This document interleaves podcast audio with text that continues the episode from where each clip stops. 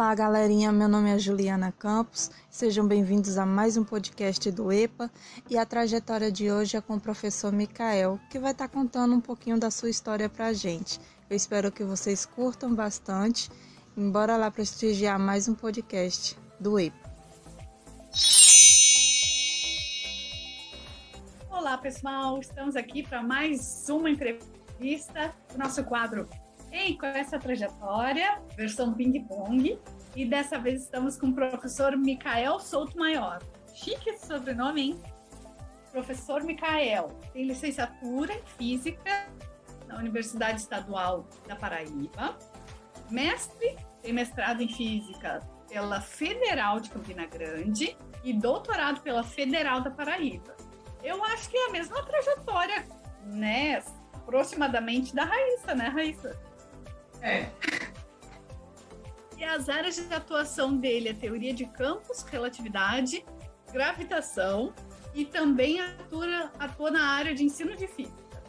Bom, Micael, muito bom te ter aqui. Obrigado, eu que agradeço pelo convite.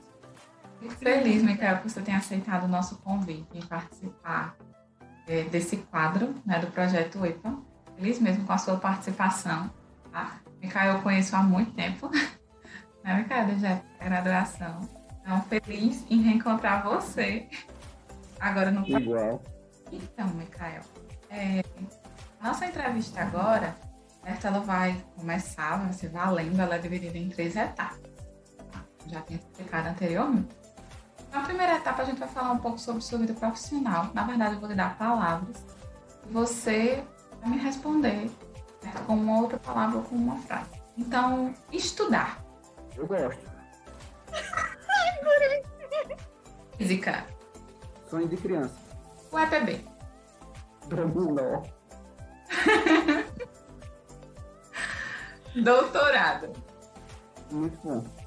Ensino. Hobby. Professor. É legal. É legal ser professor. É, não é um trabalho pra mim. Mas eu vou ver isso. Alunos. Alunos. São especiais, isso aí eu posso dizer que são. Sala de aula. Um palco. Vai ser a mesma coisa. Gente, que lindo! Cada pessoa em si é um universo, né? Bem assim. Gente do céu. Agora, fiquei com a parte pessoal, Micaela. Começar. Campina Grande. Maior São João do mundo. Infância. Traquinagem. Mãe. Tudo. Hã? Tudo. Pai. Inspiração. Amigos. É tudo fuleira. Família. Minha base. Filho.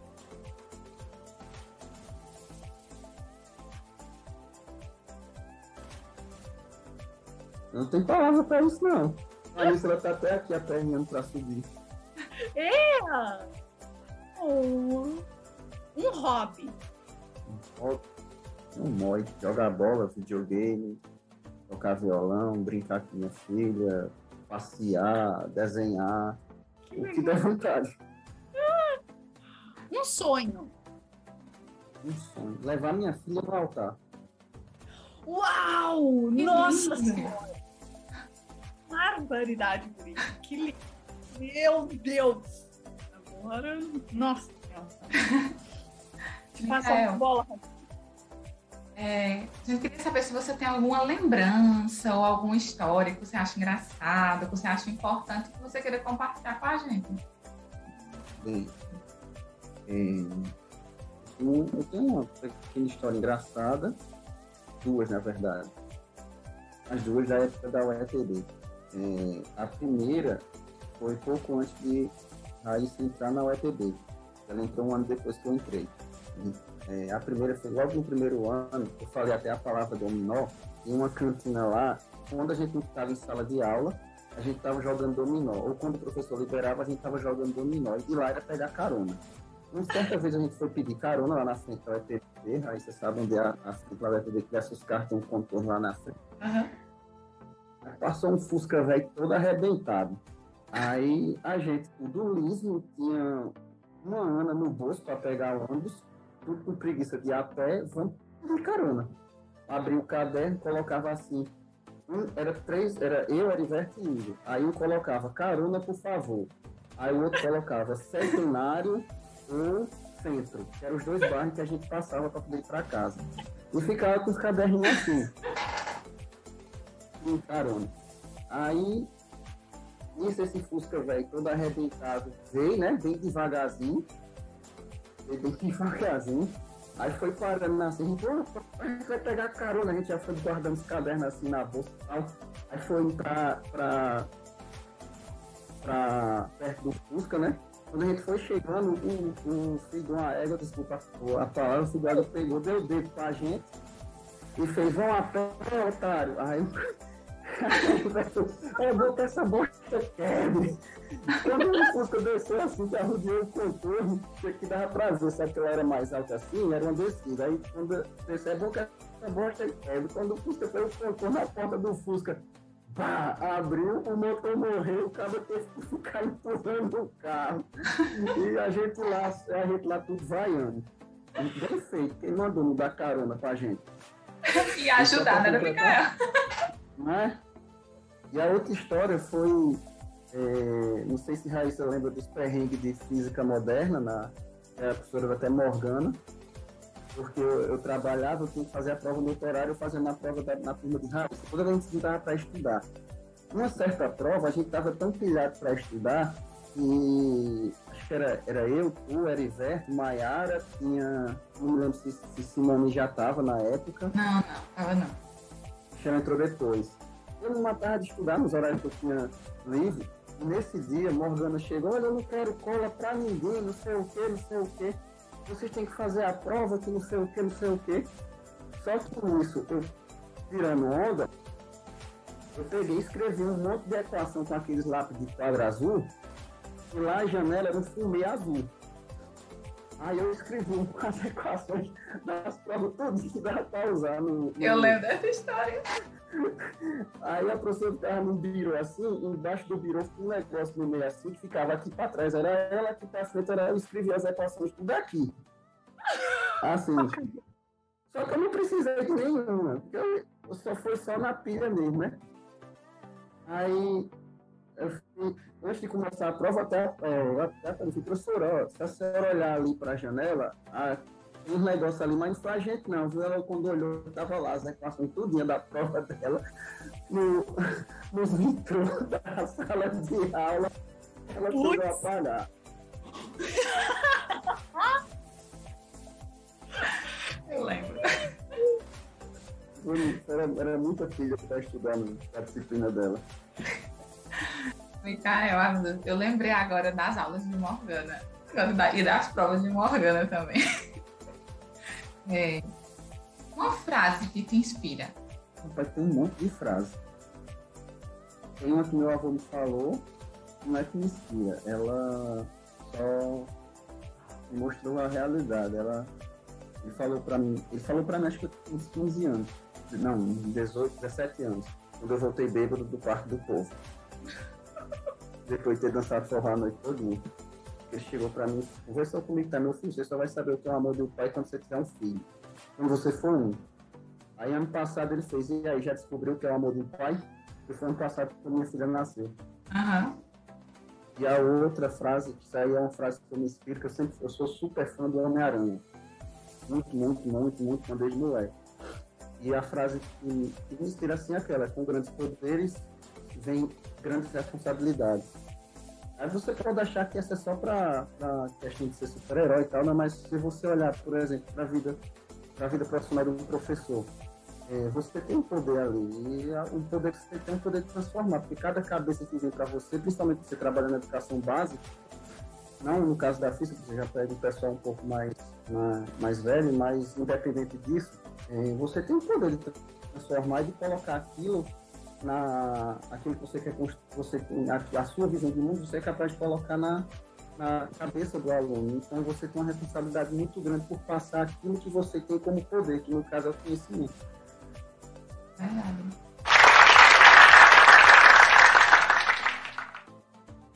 Micael, deixa eu te contar uma coisa. Tu falou da, da pergunta do teu avô, mas eu queria saber da tua resposta para ele. Quando ele me perguntou, Uhum. eu só fui baixar a cabeça e chorar de alegria. Na minha filha nasceu. Aí só fazer duas coisas, chorar e dizer que nasceu pro povo. Oh, meu Deus. Que legal. Parabéns, Micael. Parabéns. Obrigado. É, E para a mãe também. Parabéns Isso. para a mamãe. outra pergunta. Na verdade, não é uma pergunta, certo? Mas que o projeto EPA representa? O projeto representa muita coisa. Porque ele é capaz de, de transformar a, a realidade né, do pessoal, principalmente do, do, do povo mais carente, da periferia e tudo mais, que tem a oportunidade de conhecer esse projeto. E é muito legal divulgar ciência, principalmente nesse momento que a gente vive, em que a gente tem tanto negacionismo. Negacionismo, você tem movimento anti-vacina, tem movimento da terra plana, velho. pelo amor de Deus. É, e o projeto EPA ele veio para quebrar, é, para tentar romper com isso. O melhor, o melhor de tudo é que ele veio para poder é, é, é, trazer o que é a ciência de fato para o pessoal que não conhece. Porque é, a gente sabe que o, o, o crescimento da qualidade de vida da população só vai vir com a medida que a população adquire mais conhecimento. Não necessariamente conhecimento científico, mas que ele ele, é, mas que isso traga a, a clareza para ele ter um conhecimento de si próprio como indivíduo. E a ciência proporciona isso. Você tem uma visão do indivíduo e você conseguir usar o método científico para conseguir é, entender o que você tem à sua volta. E o método científico não é só, ah, vou fazer isso, não. É analisar, coletar dados, analisar, levantar uma hipótese e procurar a resposta para isso. Isso a gente faz intuitivamente. O projeto Tuepa, trazendo isso para o pessoal do ensino básico, é, vai, vai melhorar muito a, o, os frutos que virão. É. Estamos trabalhando para isso, né? Se eu perguntasse quem é, assim, Micael por Micael, como você se definiria? Bem, se for levar em consideração Micael por Micael, eu não, não consigo me descrever. Sei que eu sou uma pessoa obstinada, isso eu sei. Se eu fosse definir Micael por Micael, um, ref, é, um reflexo de tudo aquilo que minha família me ensinou. É o que eu posso dizer. Ah, perfeito. Nossa. Nossa, matou a pau, meu Deus. Agora sim, depende. Se for Micael por Micael na época que minha mãe tava com raiva de mim quando eu era moleque fazia traquinagem, poderia ser no valo que o gato enterra. Mas isso só foi em momentos que ela tava com raiva de mim, então. Esquece. Eu nunca tinha ouvido isso. E, Micael, encerrar, não sei se você, antes da gente finalizar, não sei se você quer falar alguma coisa, tá? Mas a nossa última pergunta, na verdade, e depois eu abro espaço para você falar algo que você queira que a gente não tenha perguntado, é qual conselho você daria? Não só para as pessoas, de maneira geral, para os estudantes, para os professores. Qual conselho você daria para essa garotada? Faço o que eu digo, mas não faço o que eu faço.